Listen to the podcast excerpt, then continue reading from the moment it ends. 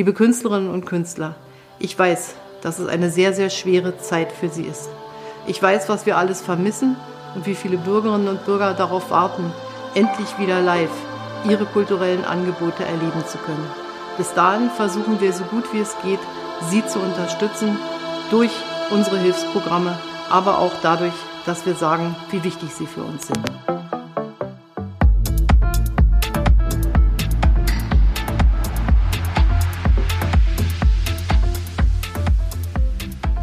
Hallo lieber Till. Hi. Hallo lieber Julian. Hi. Schön, hallo. Schön, dass wir uns im Jahr 21 äh, auch alle wieder zusammentun. Ähm, auf ein neues, würde ich sagen. Weiter geht's. Ja, weiter geht's. Das kann man wohl so sagen. Ähm, ist ja doch eher holprig jetzt dieses Jahr gewesen, ähm, beziehungsweise letztes Jahr. Dieses Jahr hat er erst äh, ein paar Tage. Till von Sein, ich stell dich mal ganz kurz vor, für diejenigen, die dich nicht kennen. Du bist selbst äh, als DJ international lange unterwegs gewesen und auch mittlerweile immer noch. Mittlerweile bist du Booker bei Worldwide Dancing Club, der Booking-Agentur von dem Label Keine Musik. Dort vertrittst du unter anderem Künstler wie And Me, Rampa and, and äh, Adam Port und äh, Resnick. Erzähl uns noch mal ein bisschen was über euren Werdegang, über, äh, ja, wie ist es dazu gekommen, dass ihr euch zusammengetan habt und ähm, wie ist es für dich jetzt auch als DJ und als Booker ähm, in der neuen Situation? Puh, ja, ich, ähm, ich habe irgendwann durchs Auflegen selber Adam kennengelernt. Ähm, das ist halt schon, keine Ahnung, jetzt so zwölf Jahre, vielleicht noch länger her. Und ähm, wir haben gleich ganz gut geklickt, auch so dann auf, auf privater, freundschaftlicher Ebene. Und das ähm, fiel auch so genau in die Zeit, wo die Jungs anfingen, das eigene Label keine Musik zu gründen. Ähm, und dann habe ich die anderen halt nach und nach kennengelernt. Und ähm, irgendwann war es so, dass die ähm, halt einfach schon so ein bisschen so Entwicklung, Schritte mit dem Label, mit der Karriere gemacht haben und halt äh, einen Booker gesucht haben oder eine Agentur. Und ich habe halt zu der Zeit äh, schon mit anderen Künstlern gearbeitet für eine Agentur in Berlin, ähm, was die halt natürlich irgendwie mitbekommen haben. Und ähm, dann hat man halt angefangen zusammen zu arbeiten, wahrscheinlich so ein Jahr nachdem die sich als Label gegründet haben. Ähm, und das ging dann bis 2017, 2018 so, dass wir halt unter dem Dach der anderen Agentur das halt geführt haben. Und irgendwann war es halt so, dass die Jungs meinten, ey, äh, wir würden das gerne als eigenständige Agentur haben, ähm, weil halt der ganze Spirit in dem, in dem keine Musikkosmos eh sehr do-it-yourself, auf eigenen Füßen stehen, ähm, immer schon war, seit Day One. Und ähm, haben dann halt auch mich natürlich gefragt, weil sie wahrscheinlich irgendwie mit meiner Arbeit äh, zufrieden waren, äh, ob ich das äh, mir vorstellen kann und wie ich mir das vorstellen kann. Und dann hat man halt so, ein bisschen gebrainstormt, wie man halt so ein Konstrukt äh, aufbauen kann, dass das halt passt für alle Beteiligten. Ähm, ich bin dann bei der anderen Agentur als Agent komplett raus, habe noch eine andere Agentur eigentlich gegründet, ähm, und dann halt die vier Jungs. Ähm, und das machen wir jetzt halt seitdem. War äh, die ersten eineinhalb Jahre sehr geil. Und das äh, letzte Dreivierteljahr nicht so geil, ähm, wie, wie bei allen anderen Beteiligten auch. Ja. Wie ist denn das eigentlich, äh, interessiert mich persönlich, wenn man selber ja erfolgreicher DJ ist, Produzent ähm, und dann quasi auf die andere Seite wechselt? Ähm, machen das viele in der Branche oder ist das eher so eine, eine Ausnahme? Das ist eine sehr gute Frage. Ich habe nicht so viele kennengelernt und äh, ich habe am Anfang, als es losging, habe ich mal einen kennengelernt aus München, der in so einem größeren Münchner Club äh, Resident DJ war und so in diesem ganzen süddeutschen Raum ganz gut präsent war und der die Agentur für den Club geführt hat, wo damals auch äh, schon so ein bisschen größere Künstler dann waren. Ähm, und ich glaube, die eigene Karriere hat sich dann irgendwann verflüchtigt. Und dann gibt es natürlich so, habe ich auch andere kennengelernt, die immer so peu à peu so ein bisschen am Start waren, aber nie, nie das jetzt so auf, ja, wo es halt nie richtig geknallt hat, wie auch immer man das jetzt definieren mag, aber die sich dann immer für das eine entschieden haben. Und ähm, bei mir war es auch von Anfang an so, dass äh, die, die ersten großen Künstler, mit denen ich damals äh, zusammengearbeitet habe, das waren ähm, Kollektiv Turmstraße, die, ähm, ähm, die dann halt so in, in der Anfangsphase relativ schnell sehr erfolgreich wurden für die Zeit und dann halt auch meinten so, ey, wann, wann, wann entscheidest du dich jetzt eigentlich für, willst du hier der, der Till von Sein sein oder willst du der Till der Agent sein? Und bei mir war das halt immer irgendwie so, ich habe das nie hinterfragt. Also irgendwie war das, ich fand beides immer toll und wollte für beides irgendwie so eine Balance haben und ähm, ging halt eigentlich immer ganz gut. Musste man halt über die, über die Jahre so ein bisschen feinjustieren vielleicht und dann war das auch okay. Und ähm, ich kann mir gut vorstellen, dass wahrscheinlich jetzt, um auf die Frage zurückzukommen, nochmal in der Situation viele DJs, die wahrscheinlich eher auch so ein bisschen äh, einen gesunden Business-Background haben, wie auch immer, lasse ich jetzt mal im Raum stehen, vielleicht den Weg gehen werden, dass sie halt sagen, ey, ich möchte vielleicht doch lieber äh, Manager, Agent, was auch immer sein als äh, Exit Strategy, weil ähm, wer weiß, wohin die Reise hingeht. Also wird mich nicht wundern. Also da sich einfach auch jetzt noch was aufzubauen, damit man sonst, genau, also damit man sonst auch ein Fallback hat. Mm, genau. Meinst du, dass der Beruf des DJs da einfach jetzt auch gerade so ein bisschen äh, quasi in Anführungszeichen unpopulär wird durch die ganze Situation? nee, glaube ich nicht.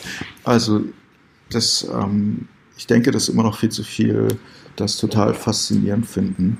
Mhm. Ähm, natürlich ist es was anderes, wenn du äh, jetzt dazu kommst und ein DJ ist für dich jemand, der in einem Zimmer steht, was äh, suboptimal ausgeleuchtet ist und äh, du tanzt äh, in deinen eigenen vier Wänden zur Musik, die du abspielst und das ist vielleicht jetzt nicht so cool, wie wenn man damals als 16-Jähriger in einen Club kam und 500 Leute sind durchgedreht und du hast halt so eine gewisse Energie gefühlt, äh, wie das bei uns der Fall war.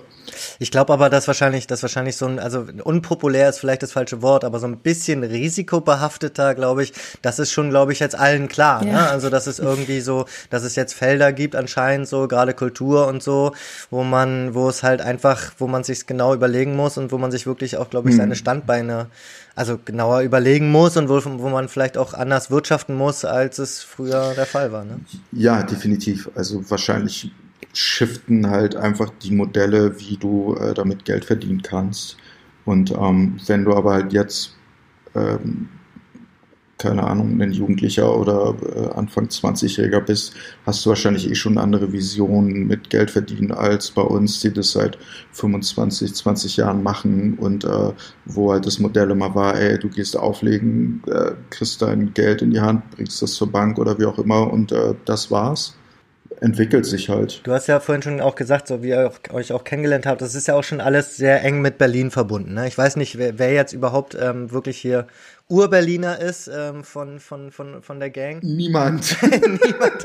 nee, nee, ich glaube, äh, ja. doch, Monja, also die, die Grafikerin ah, ja, Monja, Monja ja. die, soweit ich weiß, ist hier geboren. Und Adam ist sehr, sehr lange schon hier, aber alle anderen, alle anderen sind erst in den 20ern wann auch immer zugezogen. Und das ist ja, aber das hat sich natürlich schon so ein bisschen, sage ich mal, in die DNA reingebrannt. Ne? Also so ähm, natürlich auch für Außenstehende verbindet man natürlich auch keine Musik mit Berlin. Ähm, wie, könntest du mal so ein bisschen umschreiben, worum es eigentlich auch bei euch, bei eurem Sound oder auch ähm, bei eurer Arbeit geht? Gibt es da sowas wie eine wie eine DNA oder irgendwie ähm, äh, etwas, was sich vielleicht auch aus Berlin abgeleitet hat, oder ist das alles sozusagen eher ein Zufallsprodukt? ich kann das ja auch, also jetzt so am Beispiel bei mir selber ganz gut äh, bringen, dass da, wo ich herkam, da gab es keine, keine Techno-Clubs, Techno-Partys, äh, drei Tage wach, äh, hunderte DJs, die da am Wochenende hinkamen und, und, und. Das, man ist da halt ganz anders aufgewachsen und ich glaube, das geht wahrscheinlich irgendwie allen so. Gerade wenn du ähm, noch auch so musikalisch so einen anderen Background hast, was alle in der Bande irgendwie haben. Ähm, da ist keiner mit 15 irgendwie dann zur Mayday gefahren oder so. Ähm, hm. Und natürlich hat diese ganze Entwicklung in Berlin der, der nach 2000er, ähm, wo das halt erst so richtig implodiert ist, äh, mögen andere Leute vielleicht jetzt anders sehen, die da schon in den 80ern und 90er waren, aber die Menge an Clubs und Partys, was da halt passiert ist in den letzten 20 Jahren, ist natürlich schon immens, weltweit gesehen. Und wenn du dann halt als, keine Ahnung, mit 20er dahin ziehst und das halt auf einmal aufsaugen kannst, das beeinflusst dich, äh, egal ob du äh, harten Techno oder Minimalhaus oder was auch immer. Ähm, irgendwie habe ich, hab, ich habe auch so ein bisschen das Gefühl, dass da Hip-Hop auch eine Rolle gespielt hat, was ja auch irgendwie so mit. Bei allen. Bei, eigentlich bei allen. Also, ja. Hip-Hop ist doch eh eher dein Background, so was du privat hast, oder? Soweit ich weiß. Ich, ja, ich, ja, ich, ich glaube auch, das ist, ähm, bei, ich, bei Resnick nicht, äh, aber bei, bei allen, also bei Adam, bei, äh, bei, bei Gregor, bei André, ich glaube, dass alle halt so eigentlich so verkappte Hip-Hop-Kids sind. Ähm, und es ist natürlich auch einfach extrem schwer, das äh, rauszubekommen. Diese ganze Attitüde, wie auch immer man es jetzt äh, labeln möchte, das äh, schwimmt da halt, schwingt da immer mit. Das, ähm Warum habt ihr euch dann damals doch trotzdem für, äh, für Techno dann entschieden oder elektronisch? Love it. Ähm, war das überhaupt eine Entscheidung? Damals konnte man noch richtig Kohle machen mit elektronischer Nee, nee, nee, eher, eher andersrum. Ich glaube, wir sind eher die Generation, wo man mit Hip-Hop noch richtig Kohle machen konnte. ähm, nee, ich glaube, das, also was, das merke ich auch, wenn ich jetzt zum Beispiel mit, mit den Jungs unabhängig voneinander rede, dass äh, wir verfolgen alle ganz genau, was auch die, die deutschen Hip-Hop-Künstler machen und, und, und. Und dieses, nenn es Privileg, nenn es Glück, was auch immer, diese Chance zu haben, dass du weltweit auftreten kannst. Mhm. Du kannst nach Australien, Bali fahren, du kannst nach Malaysia fahren, du kannst nach Peru fahren und Hausmusik spielen. Mhm. Das ist schon, das ist schon extrem speziell. Und ich glaube, ähm, natürlich wirst du mit dem Goethe-Institut auch äh, irgendwelche Reisen organisieren können und dann kann Materia vor 400 Kids in Ecuador äh, zum grüne Brille rappen, aber das äh, war es dann halt ja. auch, weißt du, was ich meine? Und ja, und vielleicht haben sich total geil. Ja, vielleicht haben sich aber auch damals, also deswegen meine ich auch eher so organische Entwicklung, weil das war, glaube ich, schon auch in, in den 2000ern in Berlin so ein Ding, dass es irgendwie von Hip-Hop-Partys ganz natürlich überging in Haus, in Elektro, ne, in so, so, das war halt einfach auch so das Ding. Ne? So irgendwann gab es quasi diese typischen Hip-Hop-Partys, so wie sie es eine Zeit lang nur gab, ähm, ja gar nicht mehr so in der Form. Das ist, ne, so war dann fast Retro, ne? So. Ja. Aber ich war früher, ganz, ganz früher wirklich nur zu Hip-Hop aus. Also da waren auch alle Clubs hm. Hip-Hop. Hm. In jedem Club lief Hip-Hop. Schlechter Hip-Hop, ganz viel schlechter, aber zum Teil, also wirklich nur Hip-Hop und dann kam es auf einmal, dass es alles elektronisch wurde. Ich glaube, das steht und fällt halt auch einfach damit, dass ähm, jeder, jeder, aber wir alle, die das jetzt betreiben, schon so lange irgendwann an den Punkt gekommen sind, wo man halt einfach merkt, ähm, dass es mehr Spaß macht, wenn du weggehst, zu Hause Musik zu tanzen. Hm. Ähm, ja. Ob das jetzt ähm, ob du jetzt einfach gerne Musik hören möchtest und gerne tanzen möchtest oder ob du jemand bist, der äh, darauf steht, sich am Wochenende aus dem Orbit zu schießen, weil sein Leben kompliziert ist und er sich das Gehirn frei pusten muss, was auch immer, das geht halt alles mit, ähm, mit elektronischer Tanzmusik besser als ähm, so Endorphin geschwängerter äh, Hip-Hop-Musik über sechs Stunden, glaube ich. ja, stimmt, das ist, ja, stimmt. Man wollte ja auch länger durchhalten, das stimmt. Das hat damit vielleicht auch. Also glaubst du, kann man zu elektronischer Musik einfach auch einfacher freitags bis sonntags abschalten und wirklich einfach diese Ventile da anders öffnen als bei bei Hip-Hop oder keine Ahnung, Rock oder Definitiv. Äh, Metal. Ja, also ich, Definitiv. Ja? Was macht das so besonders? Warum, warum, ist, warum ist elektronische Musik da anders? Bei mir ist es so, ich war immer schon, äh, also ich fand Tanzen einfach immer toll. Jegliche Form von Bewegung. Und ich fand diese, ähm, diese Momente, wenn du auf eine Party oder einen Club, wie auch immer kommst, ähm, Musik läuft, die mir gefällt und ich kann mich einfach dazu bewegen über Stunden ähm, hm. fand ich sehr befreiend. Und ich fand auch immer diesen ganz mhm. klassischen Aspekt, äh, Montag bis Freitag arbeite ich oder gehe zur Schule, was auch immer. Ähm, und dann ist äh, Freitag, Samstag und ich weiß, ich kann halt abschalten, kann diesen ganzen negativen Quatsch, der sich über die Woche aufgestaut hat, rauslassen. Hm. Und das, äh, da hat mir persönlich Tanzen sehr bei geholfen. Ja. Also nicht nur als DJ, sondern auch als als, als, als Tänzer, genau. Ja. Das ist äh, das ist in dem Moment, wo ich natürlich jedes Wochenende dann selber äh, aufgelegt habe und äh, mich gefreut habe, wenn ich mal Ruhe hatte und keine elektronische Musik noch hören muss, dann switcht das halt irgendwann, leider. Aber ähm, es ist jetzt zum Beispiel in den letzten zwei Jahren, wo ich halt mit dem Agenturkram, wo das einfach sehr, sehr viel geworden ist.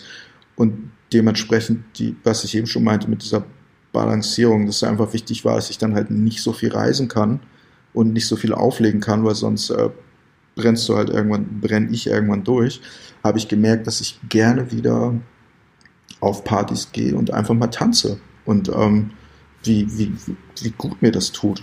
Ja. Weißt du? Und das, äh, Dass man nicht nur zum Arbeiten ähm, ausgeht, sondern wirklich äh, nur genau. das, äh, der, der zum, Freude zum halber. Genuss, zum, ja. Ich glaube, ja. das ist uns allen auch nochmal in diesem, in diesem Jahr wirklich extrem bewusst geworden, oder? Also so, wo, wo das nicht mehr geht, ja. was, was da fehlt. Ja. Verrückt. Total. Verrückt, ja.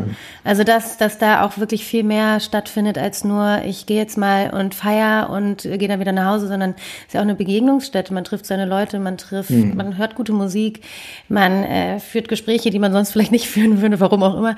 Ähm, es ist, es ist irgendwie ein Ort, der, der so ein bisschen losgelöst von Zeit und Raum dann irgendwann auch ist. Ja, ja. Was ich auch finde, ist diese Attitude, die einfach auch bei der elektronischen Musik nicht stattfindet. Also dass man reingeht und man kann dann irgendwie sein und man kann dann aber halt auch nicht sein. Also man muss da irgendwie nicht großartig performen. Das gefällt mir persönlich irgendwie ganz gut. Und ich könnte mir vorstellen, dass es ein bisschen was anderes ist als zu einem äh, Hip-Hop-Laden. Also das ist auf jeden Fall mein Gefühl öfters gewesen. Ich glaube auch noch an der Stelle da, dass es dann auch überging damals in den 2000ern, Anfang der 2000er, natürlich auch schon ein bisschen vorher, aber da dann wirklich dieses Zepter auch übernommen wurde, ja auch, muss man auch sagen, von Deutschland und auch von Berlin dann ganz stark, diese Innovation dann voranzutreiben. Ne? Also dass man dann plötzlich war man der Mittelpunkt der Welt, wenn es um diese Musik ging. Ne, so und und ja. ähm, und und im Hip Hop ist es ja begrenzt, ne? Da ist es irgendwie so und da ging das ja äh, keine Ahnung, da ging das ja Schlag auf Schlag, dass plötzlich ein neues Genre äh, kam, ne, in der elektronischen Musik mhm. und ähm, und man hat das selbst ähm, in der Hand gehabt, ne? Das ist, glaube ich, war dann auch nochmal super spannend. Mhm. Ich finde bei manchem Hip Hop einfach auch die Sprache nicht ist nicht die, die mich anspricht, die nicht unbedingt die ist, womit ich mich so identifizieren kann wahrscheinlich. Ähm, und äh, das, da, da mag ich dieses äh, leicht eingewattete auf dem Tanzflur zu elektronischer Musik einfach sehr viel mehr. Und ähm, es kann auch doll sein und es kann, kann auch stampfig sein mal. Aber ich äh, habe trotzdem das Gefühl, dass man so im kollektiv rumstampft oder halt flieht. Und das finde ich sehr schön. Das ist ähnlich wie das, was du gerade meintest mit Rockmusik. Ich glaube, dass diese, diese Energien, die, die da transportiert werden, es passt halt einfach sehr gut in so, ich will jetzt nicht sagen, so pubertierenden Zustand, aber mit 13 bis 17 ähm, spricht einen das wahrscheinlich mehr an ähm, als mit Anfang 20, wo man dann denkt, okay, äh, das habe ich jetzt die letzten sieben Jahre schon gehört, wie ich könnte jetzt irgendwelche Schimpfwörter benutzen, aber klemme das gerade mal, mhm. die Sprache, die du gerade meintest, ähm, dann denkt man halt selber irgendwann so, oh Gott, reicht jetzt halt auch. Ist ja so ein bisschen, mhm. ja. kann schnell peinlich werden. Ja, und trotzdem gibt es ganz, ganz tollen Hip-Hop, finde ich Klar, auch. Und ich finde es auch geil. Ich finde auch, es gibt ganz viel deutschen Hip-Hop, der richtig, richtig, richtig gut ist. Ja. Ähm, mit dem aktuellen, mit dieser aktuellen Bewegung kann ich jetzt nicht so viel anfangen, aber so alten Hip-Hop fand ich mega geil und fand, hab das auch mhm. zu Hause gehört, alleine. Also Klar. man musste mhm. halt auch so ein bisschen Perlentauchen betreiben wahrscheinlich. Wie immer. Sag mal, bevor wir jetzt hier zu sehr in den Hip-Hop abtauchen, auf eurer, auf eurer Website steht ja Party is over aktuell. Es ist jetzt ja auch schon, das ist jetzt ja schon, ich weiß nicht, acht, neun, zehn Monate fast so ähm, der Zustand. Ähm, wie ging es denn bei euch los? Wie ist da jetzt die Situation? Ähm, schart ihr schon mit den Füßen oder ähm, wartet ihr alles, sitzt ihr alles noch weiterhin aus? Ähm, wie habt ihr das auch vielleicht hinter den Kulissen ähm, dann besprochen, als es losging? Ähm, ja. ja, also wir sind da immer noch relativ entspannt, sage ich mal. Ähm, relativ ist natürlich halt auch so, so ein permanentes, ich will nicht sagen Achterbahnfahrt, das hört sich zu krass an, aber natürlich sind da schon Emotionen, die teilweise auch äh, verrückt mhm. spielen.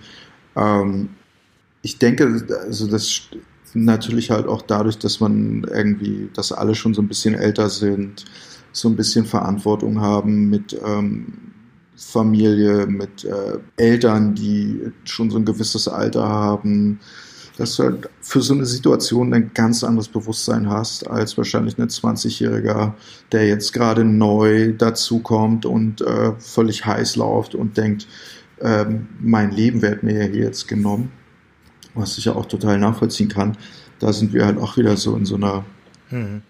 Ich will nicht sagen luxuriösen Situation, aber das, man geht da anders mit um. Klar, der, als, der, als der ganze Quatsch anfing, das war für alle auf jeden Fall eine Achterbahnfahrt. Da ist jeder, denke ich, nicht gut mit äh, klargekommen, gerade weil man halt auch das Jahr davor, äh, zehn Jahre keine Musiktour, ähm, es hat nochmal so eine ganz neue Eigendynamik bekommen. Viele wirklich tolle Bookings, die geplant waren, äh, Touren und und und, wo man, wo jeder sich irgendwie drauf gefreut hat. Ne? Also man hat da ganz lange jetzt drauf zugearbeitet, weil das jetzt bei uns auch nicht so ist, dass wir äh, mhm. in so einem Vier-Wochen-Rhythmus planen, sondern teilweise halt auch wirklich eineinhalb Jahre im Voraus. Kannst du mal ein paar Beispiele machen, also was jetzt so da mal so weggefallen ist zum Beispiel? Es, es gibt da verschiedene Ebenen. Es gibt da diese Ebene an Partys, die man Mhm. davor schon hatte, wie zum Beispiel jetzt ein Fusion Festival, was im Sommer 2019 für die Jungs meiner Meinung nach ein absolutes Highlight war, wo man so viel draus gezogen hat, mhm. wo man wahrscheinlich immer noch zu Hause sitzt und sich die Videos anguckt und denkt, wow, und äh, wo sich alle tierisch drauf gefreut haben. Oder halt auch äh, Gigs auf Ibiza in dem Club, wo, wo sie oft spielen, wo man sich zu Hause fühlt, family-mäßig, ähm, wo das ganze Surrounding mit äh, Sommer auf Ibiza, tolles Wetter, tolles Essen. Ähm, man verbindet ja dann auch diese Reisen nicht nur mit Arbeit, sondern ihr trefft da ja auch ganz viel Familie und Freunde. Also das ist ja auch etwas, was ganz doll wegfällt, ne? Genau. Und wir hatten so eine Geschichte, wo, wo ich weiß, wo André sich total drauf gefreut hat ähm, so tagsüber so eine Art Blockparty, wo wir ganz lange dran gesessen haben. Und dann denkst du halt irgendwie so, oder Adam sollte beim Coachella spielen, was ähm, jetzt natürlich für den typischen äh, elektronischen Musikliebhaber vielleicht nicht das Mecker ist, aber wenn du dich halt für Musik interessierst und so und weißt, ja. du spielst ja. halt auf dem Festival und kannst dann halt abends keine Ahnung wen sehen, ich weiß jetzt gerade gar nicht. Naja, und hast natürlich auch so ein, also schon so für, für US-Verhältnisse, glaube ich, schon so top-notch, oder? Also. Ja, ja ne? Also ich meine, das ist was, das kannst du deinen dein, dein, dein, dein Kids irgendwann erzählen. Du hast auf dem Festival mit. Da mit, trifft man halt krasse Leute. Mit Drake oder Travis Scott oder Beyoncé oder was weiß ich was gespielt. Das ist halt ja. so, so real irgendwie. Wenn du aus einem Berliner Kellerclub eigentlich mal deine Karriere gestartet hast. Und wenn sowas dann halt wegfällt und du nicht weißt, ob das denn je überhaupt nochmal wieder stattfinden kann, musst du da natürlich auch emotional erstmal adjusten. Das ist nicht einfach. Total. Für niemanden. Bei vielen oder bei einigen Künstlern, DJs, Musikern, Produzenten hat man ja jetzt trotzdem auch gesehen, dass da ähm, dann doch auch der ein oder andere Gig gespielt wurde und dann auch mal irgendwo hingereist wurde und ähm, dann im Zweifel vielleicht sogar auch mal mit Corona wieder zurückgekommen wurde. Das ist dann irgendwo auch vielleicht so ein bisschen der Need auf der einen Seite dieses Kohle, die einfach wegbricht und man muss diese Gigs dann annehmen. Auf der anderen Seite wahrscheinlich auch so ein bisschen dieses Scheiße, Scheiße, ich muss irgendwie noch im Gespräch bleiben. Ego spielt da wahrscheinlich auch so ein bisschen eine Rolle. Wie seid ihr damit umgegangen? Also habt ihr da echt gesagt, so nee, alles weg? Ähm, oder dann doch mal so ein paar Rosinen rausgepickt? Wir hatten alle, glaube ich, diesen Ehrglauben im Sommer, als die Zahlen überall runtergingen, dass man dachte, okay, so schlimm war es ja jetzt, so schlimm war es ja jetzt nicht. Ähm, Geht wieder los. Ja. Mhm. Natürlich sehr naiv, keiner wusste, was passiert und und und, haben diverse Angebote bekommen, haben aber eigentlich alle, also es war die Meinung der Jungs und auch meine Meinung, einfach gesagt, ey, wir gucken uns das gerne erstmal an, was die anderen Künstler machen, die da jetzt vorpreschen ein bisschen uns zurück, gucken uns das aus der zweiten Reihe an und können uns dann da unseren Reihen drauf bauen.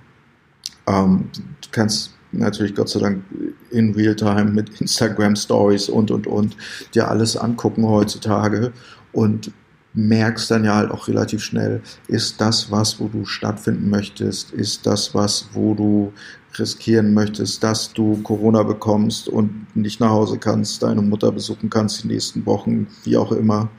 Ähm, und haben ja einfach mhm. für uns halt gesagt, ey, wir, wir chillen halt und ähm, gucken uns das lieber erstmal an. Weil aber natürlich halt auch, ist auch immer eine Frage vom Bewusstsein, wenn, wenn der, der Künstler, sag ich jetzt mal, halt dieses Problem hat, dass er denkt, er ist dann nicht mehr relevant, wenn er nicht mehr spielt, ist natürlich total schwierig. Das läuft halt auf einer anderen Ebene ab, als wenn der Künstler jetzt halt sagt, okay, ähm, ich habe jetzt Zeit und kann halt zum Beispiel gucken, dass ich mich darum kümmere, Musik zu produzieren. Mhm. Ähm, oder nachdem ich die letzten zehn Jahre gefühlte 1000 Gigs gespielt habe, mich mal um meine Family, Freunden, Freunde, whatever kümmern. Ähm, und bei den, bei den Jungs war es halt so, dass gerade dieses Musikmachen halt eh immer der Main-Motor war von, von Anfang an. Das hat denen natürlich total in die Karten gespielt. So jemand wie, wie And Me, der wirklich getourt ist wie, wie wahnsinnig, der dann jetzt äh, wusste, ey, ich kann ein Jahr äh, ins Studio gehen und Musik machen. Das, keine Ahnung, ob er das je nochmal wieder so erleben wird. Das dann natürlich halt auch irgendwie, ich will nicht sagen Glück im Unglück, aber ist halt irgendwie dann auch eine, eine geile Chance, die man dann äh, hat und die er wahrscheinlich auch gerade nutzt. Ne? Das wird ja wahrscheinlich, äh, werden ja einige Künstler jetzt, äh, man kriegt es ja so mit, dass da einfach unfassbar viel gerade produziert wird und es wird auch viel rausgehauen. Ich könnte mir vorstellen, dass mindestens genauso viel auch zurückgehalten wird, einfach um dann halt auch rauszuhauen, wenn dann die DJs wieder kaufen und auch wieder spielen mhm. können. Ähm, Eigentlich würde ich, also da, um da kurz einzusteigen, ich, ich denke mal, so 2021 wird erstmal so eine Best-of, in, in den Clubs erstmal so Best-of 2020, ne? Da wird erstmal alles runtergespielt, was in dem Jahr rausgekommen ist, damit man endlich dazu dazu mal tanzen Ich glaube, dass, dass ganz viele. Sehr viel Trauermusik. Äh, das ist so mein Eindruck von den Leuten, mit denen ich arbeite und auch befreundeten DJs. Die, die halt diesen Weg gehen, dass sie nicht äh, permanent irgendwelche DJ-Streams machen oder in den berüchtigten äh, Radiostationen spielen, sprich, die gar nicht dieses, also die nicht in diesem Kreislauf sind, dass sie äh, sich aktiv darum kümmern müssen, neue Musik zu hören, die die eigenen DJ-Sets füttert, hm. ist, glaube ich, der, der Ist-Zustand, dass viele sich gar nicht aktiv wirklich mit Musik so auseinandersetzen und das halt auch einfach mal nutzen, mal so ein bisschen runterzukommen, nicht mehr in diesem, in diesem Loop zu bleiben, in dem man die ganze Zeit als DJ ist, weil ich, ich meine, darum geht es ja irgendwie. Du musst aktiv immer nach Musik suchen. Ähm, ja. Und das ist natürlich auch äh, eine Chance, mal einfach die Ohren frei zu pusten. Und, ähm, auch für neue Dinge dann wieder, ne? Genau. Und wenn es halt dann wieder losgeht, dann kann man sich wieder damit auseinandersetzen. Ey, und ich glaube, auch für den einen oder anderen Künstler ist es mit Sicherheit auch eine äh, ganz gesunde Phase gewesen. Also um das, ich will das überhaupt nicht glorifizieren oder sonst was, sondern dieses, dieser, dieser Lifestyle, von dem du gerade gesprochen hast, wenn man dann wirklich am Start ist und dann jedes Wochenende irgendwie von Freitag bis Sonntag spielt oder reist oder was auch immer, ähm, das äh, stelle ich mir einfach auch extrem kräftezehrend vor. Und äh, insofern ist es vielleicht dann doch auch ganz schön, wenn man wirklich mal, wie du schon sagtest, äh, sich mal auf die Dinge besinnt, die auch wichtig sind. Also Family und mal mhm. zu Hause Hause bleiben und mal Füße stillhalten und mal, äh, mal ein Wochenende oder zwei oder drei in Folge einfach mal gar nichts machen. Mit ja, allem, was dazu aber gehört. Aber halt leider, aber halt nicht, aber halt nicht 30 Wochenenden. 64. Jetzt ist dann auch mal gut. Natürlich, nein, ich will das überhaupt nicht schönreden. Gar nicht, gar nicht schönreden. Das ist der, der Horror für die Musikindustrie und Clubkultur und da, deswegen machen wir auch diesen Podcast. Aber ähm, trotz alledem glaube ich, ist es auch für, und das hat man ja von vielen Seiten gehört, dieses, ey, es war zum Teil auch mal gut, wirklich mal wieder auf, auf eine neue Perspektive und auf eine neue Ebene zu kommen und äh, da nochmal ein neues Auge drauf zu werfen und, und ein Ohr offensichtlich. Also ähm, ja klar, man ist irgendwann ist man halt so in seiner in seiner Suppe, in seinem Kreislauf ähm, und kannst jetzt sagen, es läuft ja alles, alles ist ja cool. Aber wie bei so vielen Dingen, irgendwann merkst du dann halt auch gar nicht mehr, wenn es vielleicht eigentlich gar nicht mehr so läuft. Also jetzt nicht auf finanzieller Ebene, aber mhm. wo halt mhm. einfach nichts mehr wirklich passiert im, im kreativen Bereich. Im, neue Clubs entstehen, neue Partys entstehen und und und Sachen sind eher festgefahren. Und dann wäre es halt für die, die nächsten Hip-Hop-Kids, die nachkommen, äh, wenn sie es dann nicht mehr hören können, mit 20 und jetzt eigentlich zu elektronischer Musik kommen wollen, gar nicht mehr wirklich interessant. Mhm. Ja. Und das ist halt, das ist halt super wichtig, dass dieser, ja, ja. dieser Kreislauf halt frisch bleibt, die, dass sich diese Nahrungskette halt immer weiterentwickelt, dass du halt merkst, da passiert was für die Zukunft und nicht irgendwann ist es halt so wie, ähm, wie Rolling Stones, ähm, wo du zum tausendsten Mal ähm, irgendwelche alten, alten Männer mit Revivals, mit alten Songs, die seit 40 Jahren äh, tolle Songs, tolle alte Männer, mm. aber es, es kommt halt kein frisches Blut mehr dazu. Und äh, so hast du jetzt halt so ein bisschen die Chance, mal wieder zu, zu adjusten. Und ja, Kids, die die, die, die Sachen machen, die vielleicht gar nicht so stattfinden. Kriegen da eine Plattform, ja. Können Aufmerksamkeit generieren und wenn es halt vielleicht irgendwann mal losgeht, sind ja. die Kids dann halt voll am Start. Wie siehst du das denn als Booker, als Agent, ähm, wenn es jetzt wieder losgeht mit den Festivals, mit den Clubbuchungen? Ähm, glaubst du, dass da eher so ein bisschen auf Loki, auf, äh, auf, auf die ähm, lokalen DJs gesetzt wird oder werden dann auch wieder die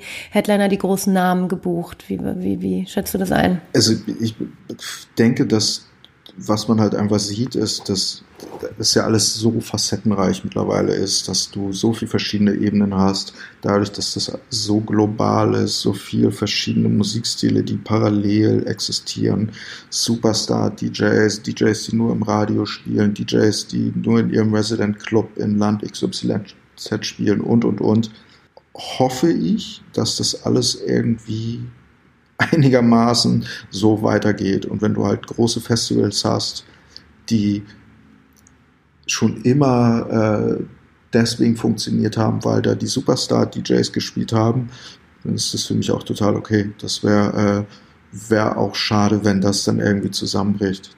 Das ähm, hat alles seine Daseinsberechtigung, genauso wie wenn der kleine Kellerclub in Stadt XYZ in irgendeinem Land mit seinen Local DJs, äh, wenn das zusammenbricht, würde ich alles kacke finden.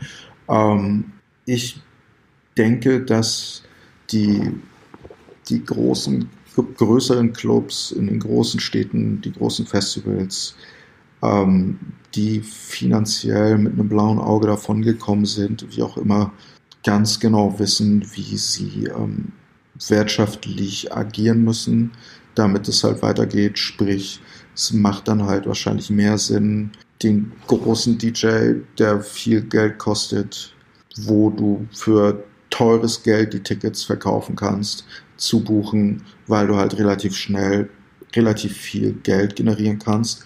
Und ich denke sowieso, mhm. dass die großen Clubs mit den großen DJs eh schon über Jahre dann eine Verbindung haben. Und mich würde es nicht wundern, wenn der große DJ dann sagt, ey, natürlich spiele ich jetzt erstmal umsonst oder für, weißt Mach du, ich für Umme. die Hälfte oder was auch immer. Mhm. Kannst du ja, sehr verschiedene Modelle. Wir haben da auch schon aktiv drüber nachgedacht, was wir machen können, mhm. um was zurückzugeben. Dass wir sagen, ey, Veranstalter XYZ bucht uns seit Day One.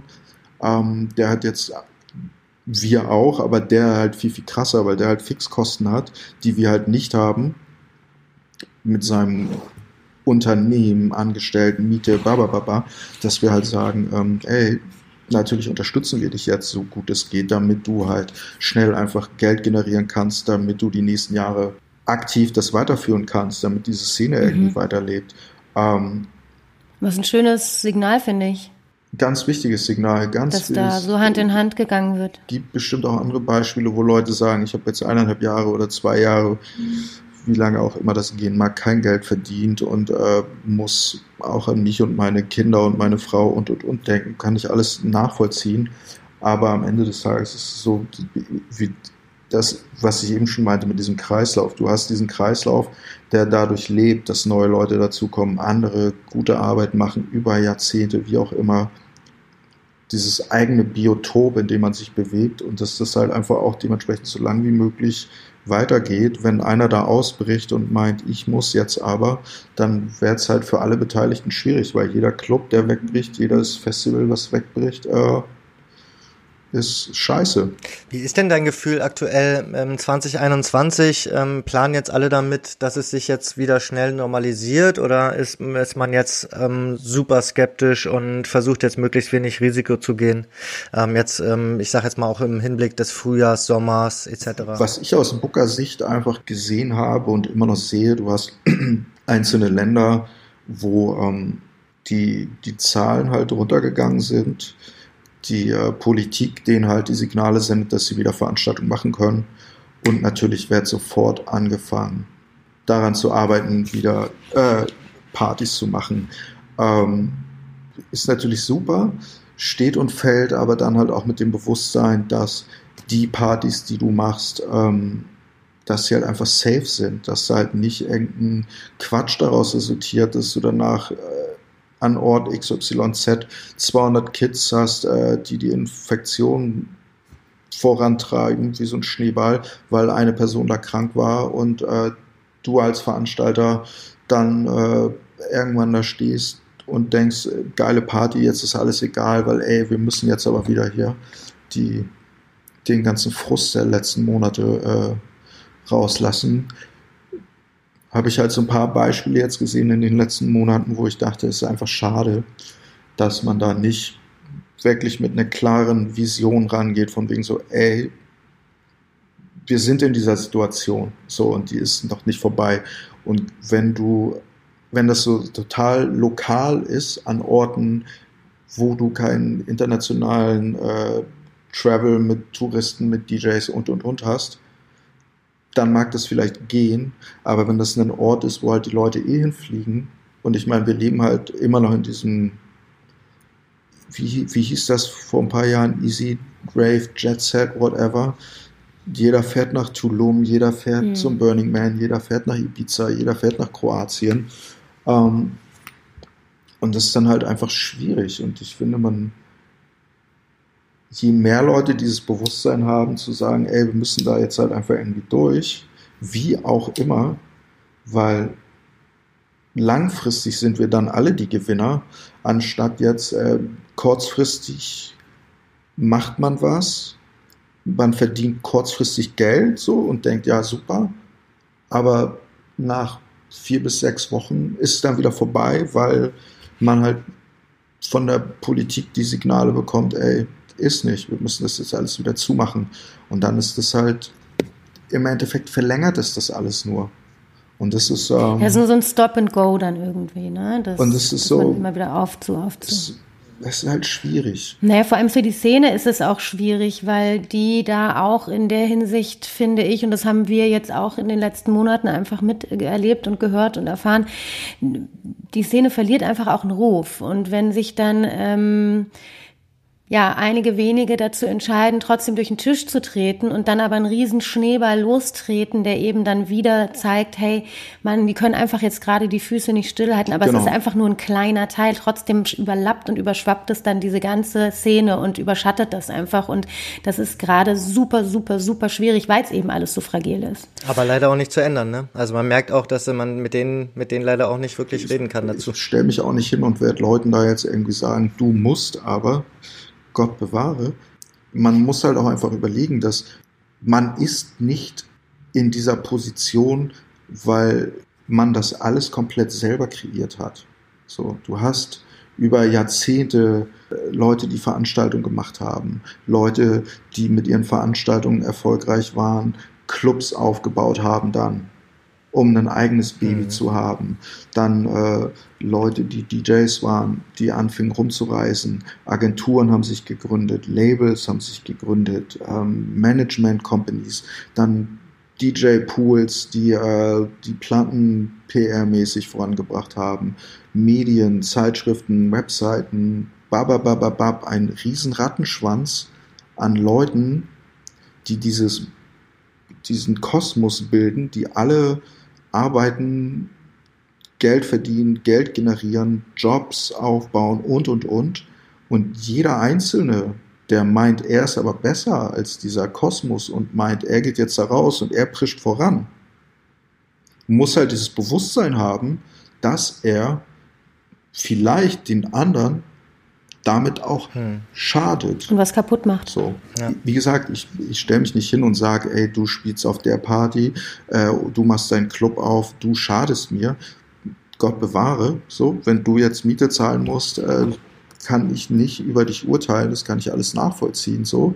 Ähm, aber es ist einfach super wichtig, dass diese, diese ganze Szene irgendwie weiterlebt, weiter aktiv sein kann weil so viele Leute da über Jahre, Jahrzehnte so viel investiert haben, das wäre einfach total traurig, das zu sehen, dass das irgendwie implodiert, weil Einzelne, die auch davon ja irgendwie genutzt haben, dass sie in dieser Position sind, nicht sich unterordnen können. Weißt du, was ich meine? Das ist halt, hm.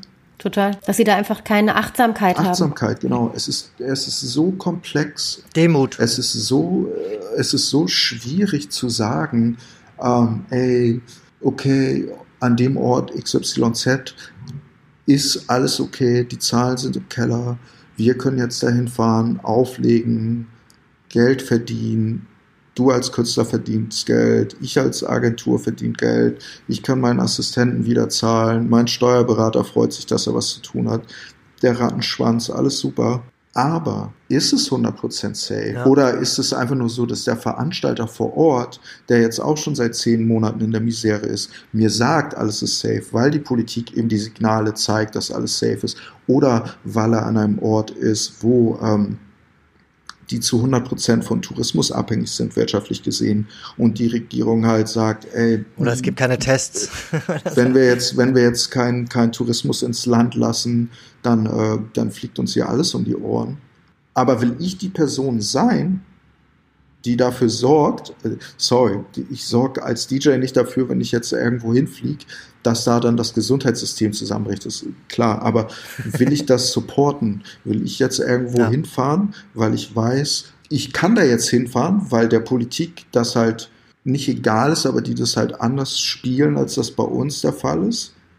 Ohne dass ich jetzt sagen möchte, dass es bei uns besser oder schlechter ist, aber möchte ich dafür dann irgendwie gerade stehen, wenn dann irgendwie bei der Party auf einmal jemand auch krank ist, 500 Leute sich mhm. infizieren, die zurückfliegen vielleicht in das Land, wo sie gerade hergekommen sind, in ihren nächsten Ort fahren, wo sie wohnen und, und, und. Und das ist einfach schneeballmäßig immer weiter, weiter, weiter, weiter, weiter, weiter. Ja, und es ist ja sogar noch so, also ich finde, sogar als Privatperson merkt man jetzt ja schon, wenn man sich über Urlaub unterhält, ne, dass man schon da in Diskussionen kommt, auch zu Recht. Ähm, einfach so allein der Gedanke, allein dieses, also mit welchem Beispiel geht man voran aktuell, ne? Will, will ich da jetzt irgendwie mir was suchen, wo ich jetzt wieder darf und, und, und nur um diese Lücke zu nutzen und auch, auch im Freundeskreis alleine schon, ne? So, also, dass, dass es jetzt schon auch um dieses Entsagen aktuell halt nun mal geht, ne? So, und, ähm, nicht nur die Gefahr, auch das Vorbild. Und dann sind wir auch wieder da, was du vorhin meintest, äh, dass man halt alles auch parallel gleichzeitig äh, online auf irgendwelchen sozialen Medien mitverfolgen kann. Also man kriegt ja alles hautnah mit, was andere Leute ja. mit äh, erleben oder auch nicht erleben. Und ähm, das ist dann halt auch wieder schwierig. Also dann sieht das jemand und denkt sich so, ach ja, du, da in Tulum, da ist ja eigentlich alles super, da können wir jetzt hinfliegen. Äh, ja, ist es wirklich so? Keine Ahnung, nein. Weil, ja, und ich meine, guck mal, das ist halt, das ist halt der Punkt, wenn du nach, wenn du in den Urlaub fliegst, dann fliegst du in den Urlaub, weil du Urlaub machen willst. Wenn dein Urlaub jetzt daraus besteht, dass du runterkommen möchtest, irgendwo am Strand liegen, disconnected von Restaurants, Menschen in Cafés und und und, weil du dieser Mensch bist, der so Urlaub machen möchte, dann ist das für mich mhm. total okay. Wenn du wenn dein Urlaub daraus besteht, dass du nach Ibiza fährst, nach Tulum zum Burning Man, auf Festival XYZ und feiern möchtest, dann ist das hm. total okay. Aber du, du gehst halt nicht auf ein Festival oder in einen Beachclub an einem Ort in der Karibik und ähm, feierst auf einem Podest mit drei anderen Menschen fünf Meter entfernt von den nächsten, äh, trägst eine Maske, mhm. benutzt Hand Sanitizer alle fünf Sekunden, wie auch immer, ähm, weil du halt merkst, es macht dir mhm. keinen Spaß. Und wenn du halt die Möglichkeit hast, dann anders zu feiern, ja. nach einem zweiten Shot oder wie auch immer, ja. ist dir das egal. Und ich habe äh, so viele Videos gesehen jetzt aus, gerade jetzt die letzten äh, Silvester, Weihnachten und, und, und aus Regionen, wo es halt möglich ist zu feiern. Und ähm, du siehst halt irgendwann äh, fallen die Hüllen und es sieht halt alles aus wie immer, so wie wir es kennen, so wie wir es lieben. Und das, worauf wir auch alle wieder irgendwie jattern, ja. was wir haben wollen. Und dann denkst du so, geil, geil. Und dann zwei Sekunden später denkst du so, hä, warte mal, was ist da falsch? So, und das ist, ähm, Deswegen war jetzt Hashtag Rave Party war ja wieder ziemlich angesagt über, über Silvester. Ich glaube, in Frankreich gab es eine mit 3000 ja, Leuten und in, und ja, in England auch. Ich habe es jetzt auch aus Kapstadt gesehen. Also da waren riesengroße Festivals, Partys auf Dachterrassen, an, an den Stränden und das ist irgendwie so, das ist, das fühlt sich so seltsam und so komisch und so falsch an, wie ja. du schon meintest. Ja, das ist ganz schade. Vor allem, wenn man dann liest, dass da gerade eigentlich es ja wieder losgeht. Also, naja, also es ist, es ist schwierig, da dann ähm, das auseinanderzuhalten, da dann bei sich zu bleiben für einige offensichtlich.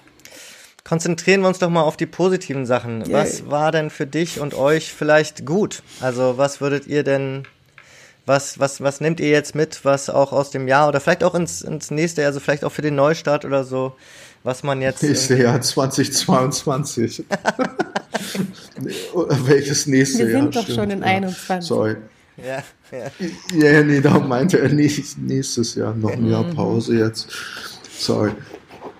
Ich glaube, dass ähm, bei unserer Crew-Clique ist es so, dass alle wahrscheinlich einfach gesehen haben, dass man einfach weniger macht, dass die das Bewusstsein dafür dass das, was man vorher schon gemacht hat, noch mehr fein justieren, dass man wirklich nur noch die Sachen macht, wo man wirklich sagt, ey, da habe ich einfach richtig Bock drauf. Das ist wirklich was, was mir extrem viel auch wieder zurückgibt. Ob halt jetzt mehr Zeit dafür nutzen muss zu machen, mehr Zeit mit Familie, ähm, Sport machen, essen gehen, einfach so diese, diese Feinheiten und dann den Switch hinzulegen jetzt zu dem, zu dem ganzen äh, DJ-Tour-Dasein, dass man da noch viel, viel bewusster rangeht, welche Gigs man spielt, wo man halt vielleicht zweimal überlegt, soll man das machen?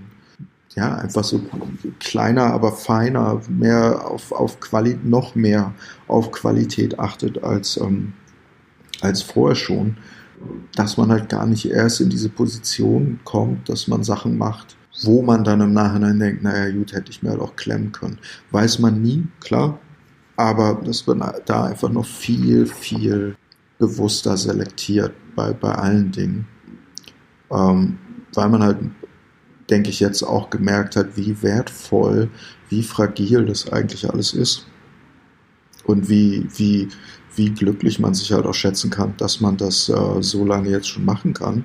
Das was ganz, ganz Besonderes ist, was ähm, man hoffentlich auch noch äh, lange weitermachen können und noch viele andere Menschen nach einem das auch noch machen können. Ne? Und das auch, ähm, du hattest es vorhin schon angedeutet, ähm, einfach auch mal wahrzunehmen, wie viele Menschen über eine wahnsinnig lange Dauer wirklich auch dieses ganze Konstrukt und diese Kultur aufgebaut haben. Definitiv. Mit wahnsinnigen Hürden, mit politischen, irrsinnigen Entscheidungen, die ganz viele Clubs und Veranstalter und Produzenten und DJs, Musiker immer wieder ähm, in, den Weg, in den Weg gelegt wurden. Und trotzdem sind die da durchgestiefelt mit einer äh, ja, Energie und Power und haben das auch dahin gebracht, wo es jetzt einfach ist und auch, dass wir das jetzt endlich auch Kultur nennen können. Und vielleicht, ja, ja kommt, geht das auch in die Köpfe der Menschen mehr ein, dass man da eine andere Awareness irgendwie auch nochmal schafft und sagt, ey, das ist jetzt, das ist einfach ein wichtiges Gut, das wir nicht verlieren dürfen. Ja, es ist also ich, äh, allgemein, glaube ich, in der Gesellschaft ja gerade die letzten 20 Jahre so, ähm, dass du halt siehst, dass alles ähm, ist normal, alles ist immer verfügbar. Ist egal, ob du äh, zu Kaisers gehst, du kannst dir deine Blaubeeren holen. Als ich aufgewachsen bin, konnte ich mir am 3. Januar nicht meine Blaubeeren holen. Oder eine, eine Mango oder eine Kaki oder eine Pomelo oder mhm. ähm, und ich konnte auch nicht äh, mhm. 24-7 in irgendwelche Clubs gehen und und und. Ja. Konnte nicht nach äh, Tulum oder zum Burning Man fliegen und, und, und. Ähm, das ist halt alles so, so total normal. So. Und durch diese Normalität entsteht halt auch so ein, ich will jetzt nicht so ein H&M Primark-Effekt sagen, aber es wird dann halt auch alles schnell so, naja, gut, ist ja auch egal, wenn du das alles immer haben kannst. Ja. Und das ist, ähm, es ist toll, wenn man immer alles haben kann. Es ist ein super privilegierter Luxus. I love it.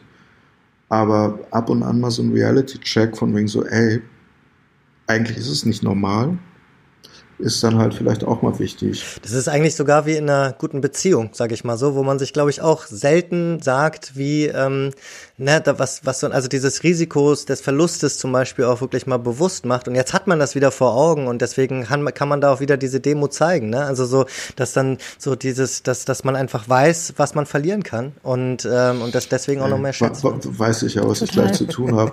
ich in das Nebenzimmer gehe. Schönes Schlusswort, Julian, auf jeden Fall. Ich begebe mich dann mal wieder auf die Suche. toll, toll, toll. Na gut, na gut. Jill, vielen, vielen Dank für dieses schöne Interview. Ja, ich habe euch ja. zu danken. Und äh, auf das wir hoffentlich bald irgendwann über dieses den, Jahr über wieder den Neustart sprechen können. Über den Neustart, gemeinsam in den Neustart rein starten. Ja, lass, lassen wir uns überraschen. lassen wir uns überraschen, halten wir uns auf dem Laufenden und völlig einen ähm, weiteren Lockdown erstmal. Ja, danke. ja, danke Till. Dankeschön. Danke. Tschüss. Tschüss.